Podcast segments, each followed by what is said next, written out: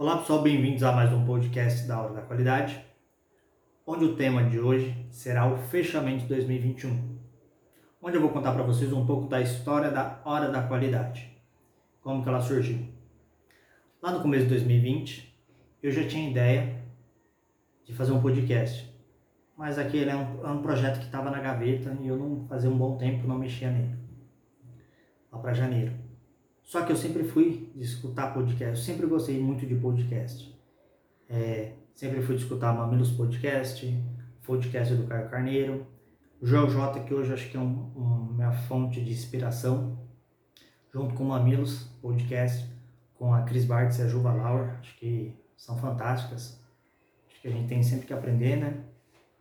E entre outros podcasts.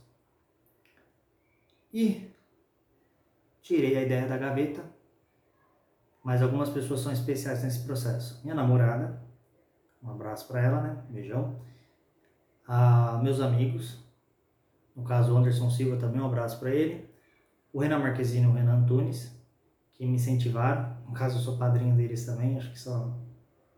Achei que eles incentivaram bastante e falaram para tirar a ideia do papel. Então essas pessoas são principais, além da família, que eu comentei e eles falaram também, se você tem vontade, então faça.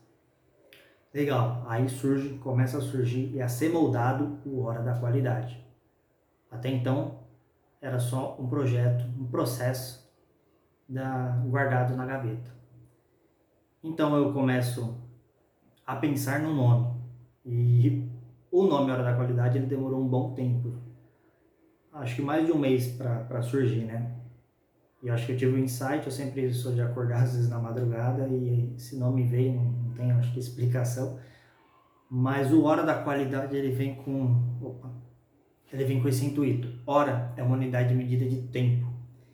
E qualidade, hoje a gente tem qualidade de vida, qualidade mental, qualidade de saúde, qualidade de trabalho, entre outras qualidades, né, pessoal?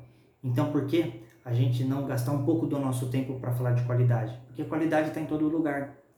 E a gente tem a hora que é uma unidade de medida de tempo. Então nosso tempo é precioso. O nosso tempo parece que está cada vez mais escasso. Então nosso tempo é precioso. Então aí surge o hora da qualidade. A unidade de medida de tempo, mas a qualidade em todos os lugares. Nessa amplitude que a gente enxerga hoje. Mas se o Hora da Qualidade hoje ele está sendo o que é, é graças a cada um de vocês que curte, compartilha, segue e dá os feedbacks. E hoje ele está disponível no Google Podcasts, Apple Podcasts, Spotify, Amazon Music, YouTube.